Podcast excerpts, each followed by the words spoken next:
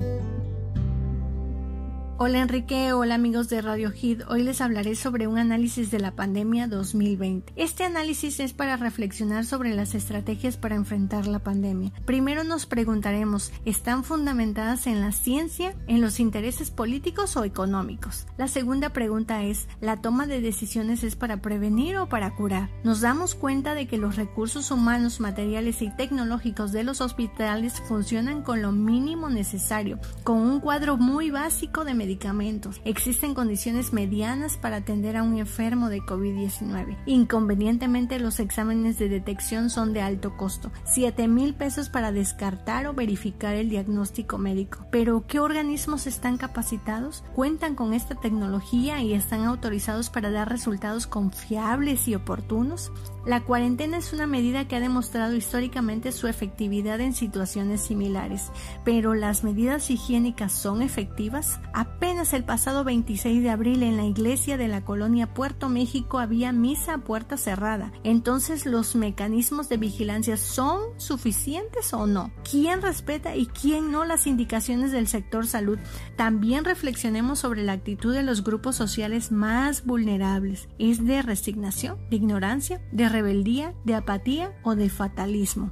Timoteo Rivera Vicencio, académico de la Universidad Veracruzana, me explicaba que existe un trasfondo que desconocemos, las consecuencias económicas, la vulnerabilidad de nuestro país ante las nuevas condiciones de préstamo, el endeudamiento de las naciones ante los organismos financieros como el Fondo Monetario Internacional y el Banco Mundial, ¿A quién beneficia la situación? ¿Cuál es la función de los organismos de salud como la Organización Mundial de la Salud, la Organización de las Naciones Unidas y la Organización Panamericana de la Salud? ¿Qué escenarios financieros y económicos se presentan para los grupos de la economía informal? ¿Qué apoyos proporcionarán a las pequeñas y medianas empresas? ¿El crédito a la palabra que promueve nuestro presidente, ustedes creen que será suficiente? Vivimos en una incertidumbre, en una realidad compleja como lo plantea Edgar Morin.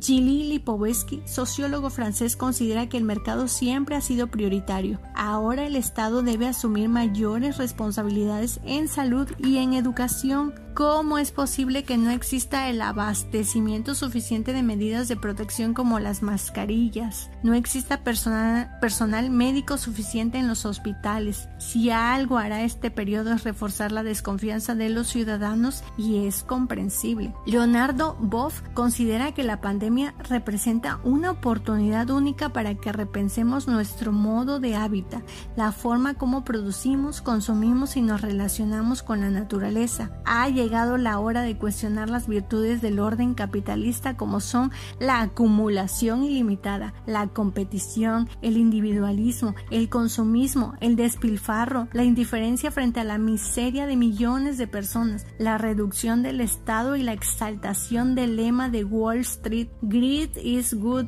la avaricia es buena. Lo que nos podrá salvar ahora no son las empresas privadas, sino el Estado con sus políticas sanitarias generales atacado siempre por el sistema del mercado libre y serán las virtudes del nuevo paradigma defendidas por muchos de nosotros, el cuidado, la solidaridad, la corresponsabilidad y la compasión. La periodista Naomi Klein menciona que este sistema del mercado libre viola la ley más universal del cosmos, de la naturaleza y del ser humano, la interdependencia de todos nosotros, que no existe ningún ser, mucho menos nosotros los humanos, como una isla desconectada de todo lo demás sobreexplotando la naturaleza y la tierra como lo estamos haciendo, nos perjudicamos a nosotros mismos, nos exponemos a la reacción e incluso a los castigos que ella nos imponga. La realidad es la lucha por la sobrevivencia humana. Los trabajadores prefieren afrontar situaciones de riesgo que morir de hambre. La producción industrial significa grandes pérdidas para los grupos financieros nacionales y extranjeros, por lo que no se detienen ante las medidas laborales determinadas por el Estado. Así que la tesis de Boff sostiene que esta pandemia no puede combatirse solo con los medios económicos y sanitarios, que son siempre indispensables. Existe otra, la relación con la naturaleza, con la tierra y con nosotros mismos. Es momento de reflexionarlos. Me despido con gusto, nos comunicamos el martes.